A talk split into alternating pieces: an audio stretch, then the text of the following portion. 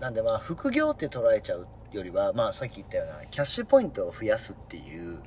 捉え方の方が多分しっくりくると思うんですよ。副業の概念ははいどちらかというとその、まあ本業ですかはい、本業の延長線上に作っていくはい、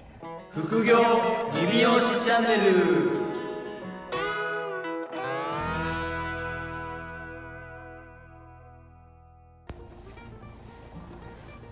あのーはいおうち時間ではいめちゃくちゃ今あのネットフリックスとか、いうネクストの需要高まってるじゃないですか今そうですね。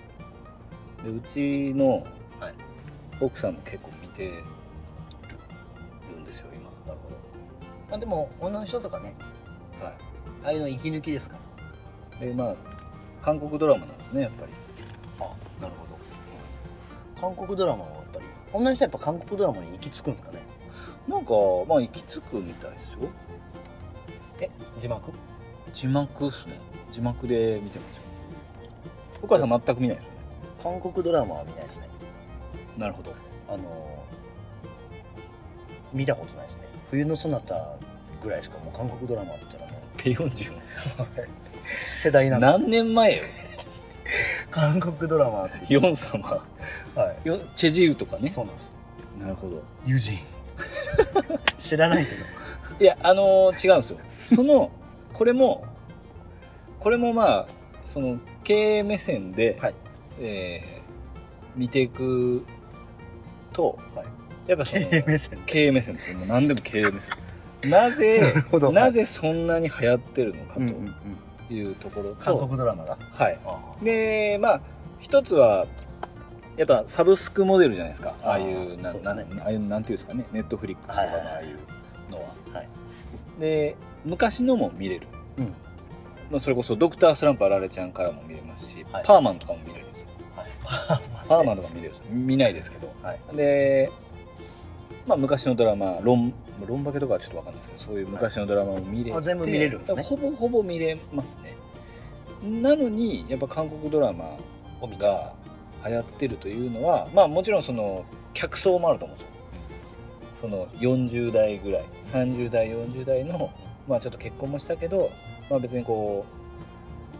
うまあ旦那さんとラブラブっていう人の方がまあ少ないじゃないですか、そうですね。原さんとこぐらいですね、ラブラブなのは。まあ、うかいさんのとこぐらいですよでねで まあそのそこではいやっぱ韓国ドラマって、多分韓国人が見たら、あの多分そんななのかもしれないのかなと思ってあのあれって字幕じゃないですかはいはい。字幕だから、はあのセリフが結構訳訳してるのが臭いんですよ確かに。もう結構平気で「愛してる」とか、うんなんかあのベタなセリフがトレンディーなんですよめちゃくちゃあ、そうなんですね。そうなんですよだからなんかその結局でも日本のトレンディードラマのパクリなんですよね構成の仕方とかを見てるとめちゃくちあーなるゃ、ほどねなるほどねだからその僕たちが10代とかうん。あの思春期の時に見てたあのキュンキュンするドラマの構成を今、 あのそれを見て30代40代がキュンキュンしてるっていうのが僕の見解ですなるほど。はい。キュンキュンしてるんですね、奥さん。キュンキュンしてるし大体あの金持ちとあの最下層の女性の恋か、ああ、そうそうね。はい、よくあるやつ。三角関係なんですよこれよくあるじゃないですかめっちゃ意地悪いやつ。そうですそうですそうです、不思議のね。はい、なるほど。なんですけど、はいあのーこれねあのイテウォンクラスってやつが今流行ってるんですよえイテウォンクラスっていうのが流行イってテウォンてクラス。はあの飲食業界の話なんですよ、でこの飲食業界の、まあ、いわゆるちょっとこう1店舗からどんどんこう巨大化してって、あのー別のこうフランチャイズグループのこう韓国一なのか世界何番目なのか分かんないですけどそのグループに対抗していくっていう話があってそこの会長とその主人公は因縁があるっていう話なんですよこれ何の話かな いやなんですけ どあの違うんですよそこははいドラマっていうよりは僕はマーケティングをめっちゃそのドラマの中でやるんですよ、うんうんうんマーケティングの仕方とかはいはい考え方っていうのをマーケティングとフランチャイズであの飲食業界はここまで伸びるよっていう結構ビジネス要素がああ、そうなんですね。割とこうある。あるんですよでその大きくしてった会長はめちゃくちゃ嫌なやつなんですよめちゃくちゃ嫌なやつなんですけどあの経営者は孤独だっていうじゃないですかあはいはいでその全ての選択と決断はどんなに非常な決断でもその会長はするんですよなるほどそのか会社のためっていうああかなるほどね会社を守るために汚いこともやるっていうそこのめっちゃなんか感情入ってますね今な心意気日そうなんだそこの心意気だけはちょっと勉強になるなとなるほど、はじゃあもうどっちかっていうと奥さんが見てる視点とは違うってことですねあそうですであのどうしてもドラマなんで、はい途中でわけはどうでもいい恋愛が入ってくるんですよそうっすねそこの辺はもう捨てて捨ててってもらってあの2倍速とかで見見れるんであなるほど大体なるほどはい、2倍速でピーって見てうんうんであのその会長の方が出てきたシーンだけ一応見るっていうあそうなんですね、はいえそれ一緒に見てるわけじゃないの一緒に見てる時に僕は会長が出てきたとこだけ注目して見てましあそういうことかたはいそうですど失礼しましたえ尺を取って失礼しましたいや全然いいよ韓国ドラマね韓国ドラマもうドラマは僕あんま基本見ないんですよ、はい僕も見ないですけどねなんかあの見なきゃいけないあ僕は一気読み派一一気見なんで、一気見はいそうそうそうだから全部取りだめてなるほどね1週間とか待つスタイル嫌なんで あの10話とかをまだ見て1日でまあバッて見るみたいな、まあ、それこそなんかあのね半沢直半樹沢直樹とかね始まっちゃった始まりましはい、毎週録画したろうと思って倍返しです た何のっ っていうことでていうことでね 今日もご質問が来てごます質問がこれこれ僕の方に来たそうですねえっと一応笠原さんはいで僕もちょっとお会いしたことはないんですけど、はいあのツイッター Twitter とかはいフェイスブックで、はいあと多分あのその鈴木さんうんうん鈴木塾の鈴木さんの多分コミュニティの、はいはいえー方だと思い思いますってかそう ですであありがとうごのざいますご質問を、はいえーいただきまして、はいあの3つほどいただいたんですけども、はいえっと、今日は、はいまあ、その中の1つをちょっと取り上げさせていただいてあこれねはい、はいえっ、とウィズコロナ時代のおすすめな副業はいということですまあ理由としては、まあ、あのサロンの笠原さんもサロンの収益構造を、まあ、改善中で、うんまあ、仕組み化ができたら、うんまあ、求人とかして自分も脱職にしていきたいと、うんうんまあ、鈴木さんのコミュニティなんでね、はいまあ、その中で、まあ、僕と鵜飼さんが、まはあ、い実行してきた手順とか、うんえーまあ、副業のアイデアとか、まあ、情報収集をどうやってやってるのかちょっと質問したいですなるほどということで、まあはいウィズコロナ時代のはいおすすめの副業みんなあれですねやっぱりこう副業を今欲してるんですね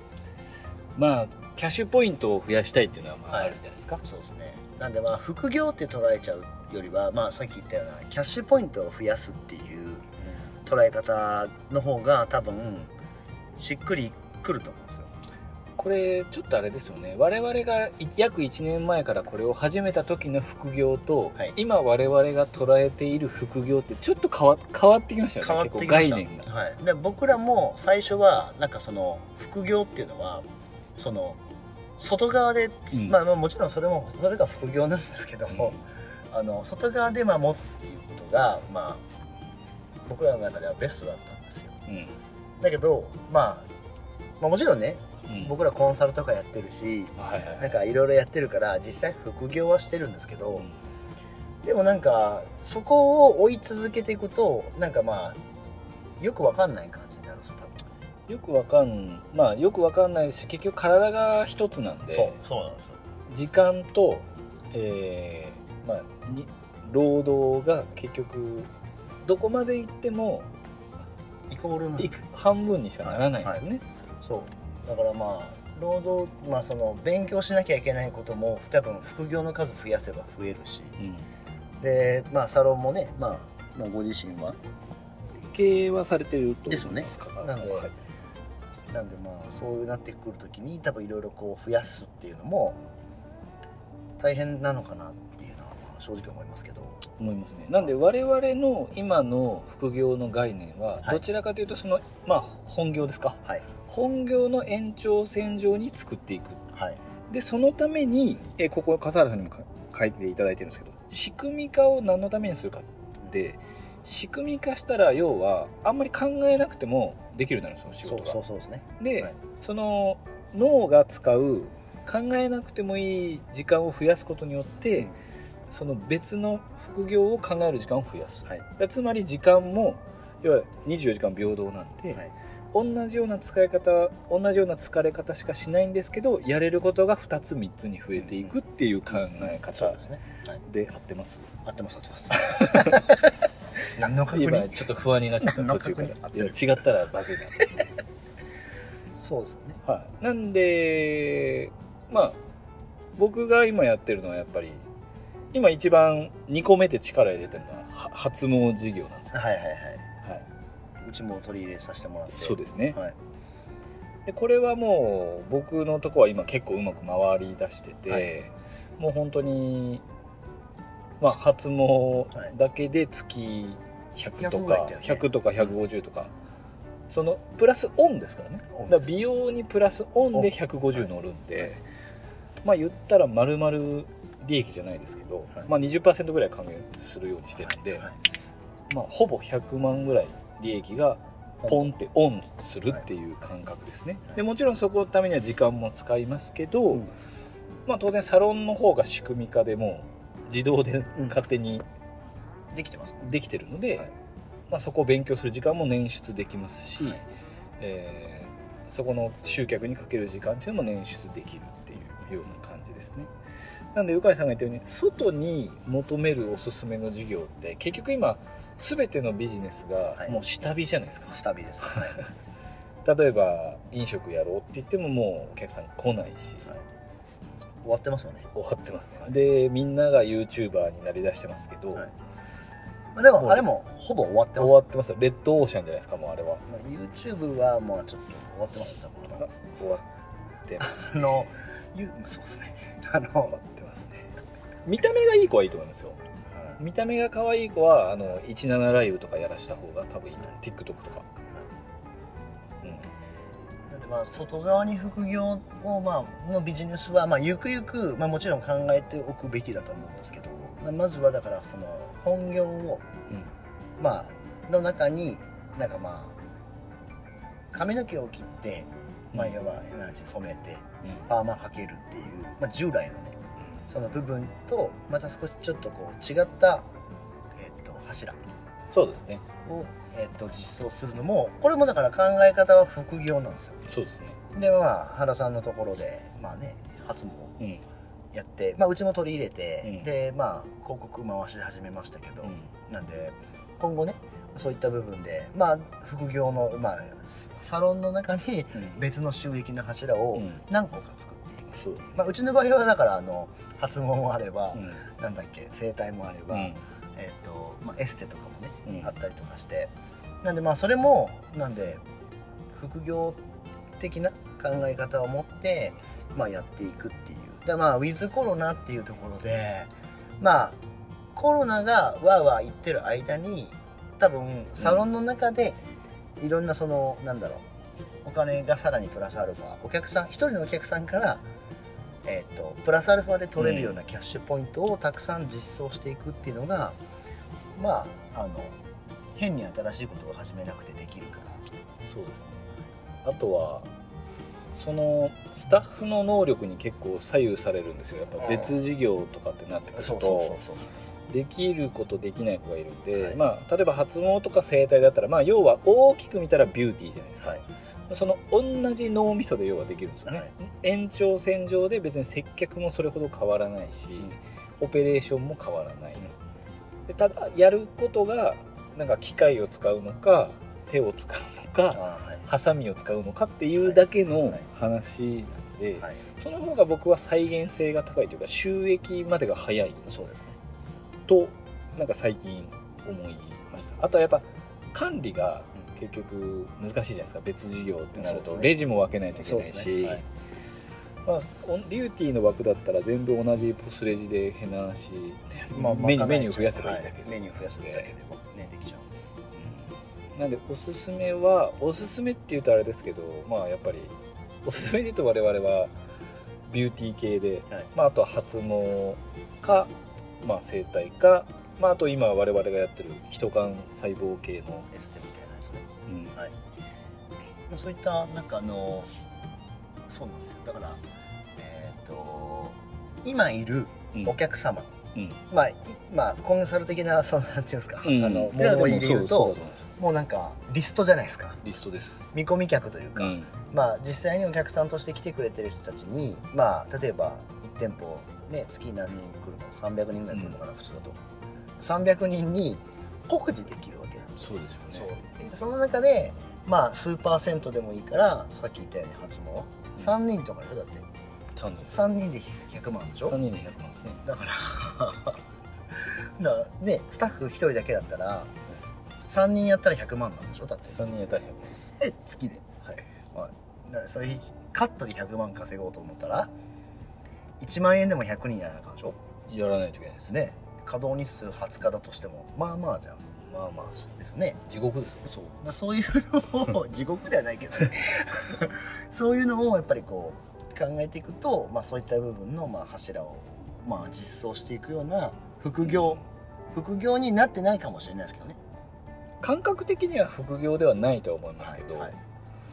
だから脳のこの思考を変えると副業なんですよ僕らかうらするんと、そうですね、はいまあ、どこかで、はいその、まあ、笠原さんのお店にも来てるお客さんはどこかで、まあ、整体に行ったりとか、いまあ、どこかでそういう化粧品を買ったりとかっていう、はいお金をどこかでは使ってるじゃないですそかうその、まあ、ヘア以外で使うお金を、まあ、美容院だとよくネイルとか、はいエステとかやってますけど、はいちょっとそれを従来の要は併設するみたいなやり方をすると大体こけるんです受けよるなんでちょっと視点というか、まあ、売り方をはい変えて、まあ先週話してたみたいなちょっとそういうので成功してる人に会いに行くああってそういですうね、はい概念を持ってもらって、はいあのやっていくと、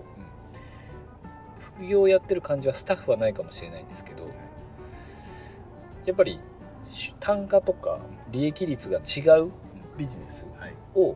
あだからそういう視点の方がいいかもしれないですそねうですね利益率が違うビジネスをビューティーのラインの中で入れた方がいいです、はいだからネイルとかまあゼクとかってやっぱり利益率がね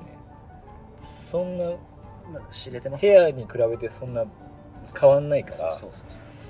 うね初詣とかだったらね、はいとんでもないですか私もいいと思いますうちもだからね広告回り始めたんでら、うん何個か問い合わせ今来てるんであのまあ、こんなこと、まあ、これポッドキャスト自分たちのコンテンツだから言いますけどはいドル箱だと思うんですよ、いやドル箱 ですよあの、まあ、そもそも理美容師さんが聞いてることが多いと思うんですけどうん、髪の毛のプロやなそうなんですよ髪の毛のプロやんはいだけど頭皮なんか責任持ってないねみんなでねもうあの高齢化社会ってねこんだけ騒がれてるのね毛薄くなってくやつが増える一方なんですよ毛薄くなってくやつが増えてって若い髪があるやつが減ってくのんにですよ我々が毛薄くなってくやつをなんとかしないともう死活問題なんですそうよですだからこれはもう自給自足に入ってるんですよもそうう我々は自分たちで生やしてはい生やして育てて自分たちでまた切るんですよこのサイクルをね僕はいろんなセミナーで訴えてるんですけど、ね、自給自足確かに自給自足ですよこれからはこれからの美容と利用は絶対自給自足ですよだから毛減るんですもんそうですね毛なくなったらもう僕たち商売なくなっちゃうんで確かに確かにだからいつまでも生えとってもらわなあかんですよ確かにだから生やさなあかんですよ自分たちそうですよねはいいやでもやっぱり本当そのねなんかあの敷居をやっぱりなんかあのできないからリビオリスが、そそこなんか髪の毛を生やすことに関してはなんかすごい自分たちの仕事じゃないと思ってるんですよそうですよねでだってみんななんか最近分け目目立ってきてないですかって言ったら「いやそんなことないっすよ」ね、そんなことないっていうそんなことかあるもん分け目変えろとかって終わるじゃないですそうかそうじゃなくてもうそこをちゃんとアプローチしていけばでもやっぱりリビオ室でそれをちゃんと言ってくれないからお客さんはうん敷居の高いあ何アデランスとか、あとネイチャーそとうかですそういうなんかドンって高いところに行くんですよでそれサロンに置いてあったらそうですいねかんよっていう、でねそのこのサロンに通ってる人だけ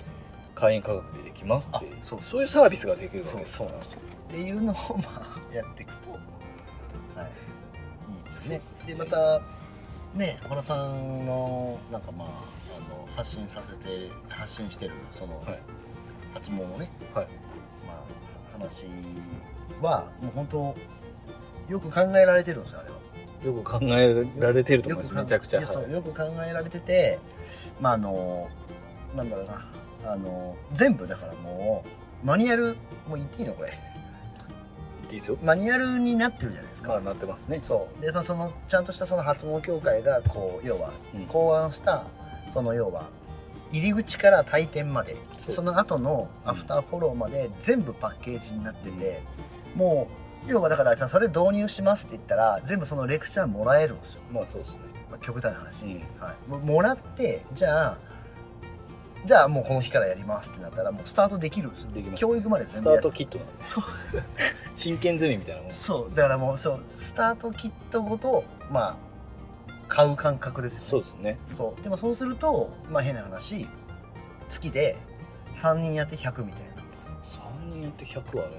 えぐいっすよ、だってこの前導入したあの滋賀のサロンの方たちも 100?200 や万ぐらいでしたっけもうそなんか300万ぐらい300万ぐらいね導入で300万でしょ3ヶ月で300万ですね300万で300あ3ヶ月300万ってそんな多分普通の美容室の髪切ってうだうだやってたら多分無理なんですよ絶対無理ですねそうだからまあそういったなんだろう感覚をそうです持ってもらった方が多分あの、はい、収益を生み続ける副業を本業の軸替えで持つっていうのが、多分うんこれから多分ウィズコロナじゃないですか。無理くりいやでも結局そうなんですよコロナでなんか他のことをやらなきゃいけないって言っても全部さっき言ってた下火なんですよ。もう下火っすねそうででみんな同じようなこと考えてるから、うんもうだからやろうにも結局資本がいるとかそうですねあの違うところのことを勉強しなきゃいけないとかって、でもゼロからやるぐらいだったら、うもう今いるお客さんに対してプラスアルファんいでやでき本当るそうですよねメニューとかを、まあ、実装した副業を、まあ、副副副、うん、あのやっていった方がまあ僕はいいと思いますね。でそれもやった先で、うんまあふ、なんかまあ変な話不動産とか、はいはいまあ、僕らが言ってる、うんそのまあ、利益出てくると今度はねその前も話したけど、うん税金の問題とか出てくるか出らてきますね当然はいそれをまあ言葉ねここで言っていいか分かんないけど、ううまく逃がしていくんだったら、そうですねはい、いくらでも僕ら提案できるから、っていうのを、まあ、やっぱやっていくそうですねなんで今はねちょっと集合講習ができないんで、はいまああれですけど来年は一応、まあ、セミナーもね僕たちこういう副業系ははい、どんどんやっていきたいかなと思いますので、はい、でも変な話もうあのサロンでもう来月、まあ、今月や、ね、話して来月から実装できる客単価も上げられて、うんサロンの利益も伸ばせるようなうん副業コンテンツは我々何個も持ってるんで、まあそうですね、はい、っていうのがまあたくさんあのあればもうウィズコロナじゃないですかまあだから3個か5個ぐらいやって1個か2個当たればもう本当いいかなって感いじなやので、本当そうですよだからもうねだって20万上がるやつを5個持ってたら100万ですからね、そうなんですよだから1個でなんか100万目指すっていうよりはうん、なんか小刻みにやっていけばでその1個1個を上げていけばプラス業界的にちょっとき一つのことを極めたがる癖がありますから、まあ職人なんだよねもう職人や めろだと職人ってみんなね口にしてるんだったら、うん、もうやっぱり職人の気質の脳をやめなあかんですよそうですね、はいまあそれはそうですねそうっすだからもう何個もやっていけばいいんですよウィズコロナっすわなんで笠原さんもねまたどしどし、あのーご質問いただければ、はいあのー答えられる範囲で笠原さんはどちらの方ですかえっ、とおそらく関東だった気がしますなるほどちょはいまああのもし名古屋に来ていただければっとなこれそれ流行ってるんですか いやなんかごご飯シリーズ流行ってるんですご飯ねあの副業ご飯みたいな どっかかで聞いたことあるなこれ怒られるあでもまあお師匠出てるからお師匠出てるんで多分大丈夫お師匠はもうややめたんで大丈夫数ご飯やめたんで大丈夫だとはい、いやでも本当引き継がないですそういうなんかあの副業ご飯副業ご飯みたいなやつをちょっぜひと定期的に来ていただければ我々は全然ごあう飯んそうそうおごればいいですよねこれはい交通費分、交通費は来ていただいあれでてす僕たちはご飯代出しますからはいそうそうそうそうでもっとなんかいろいろねはい、共有していきいくようじゃあ笠原さんぜひなはいぜひ副業ご飯の方ご応募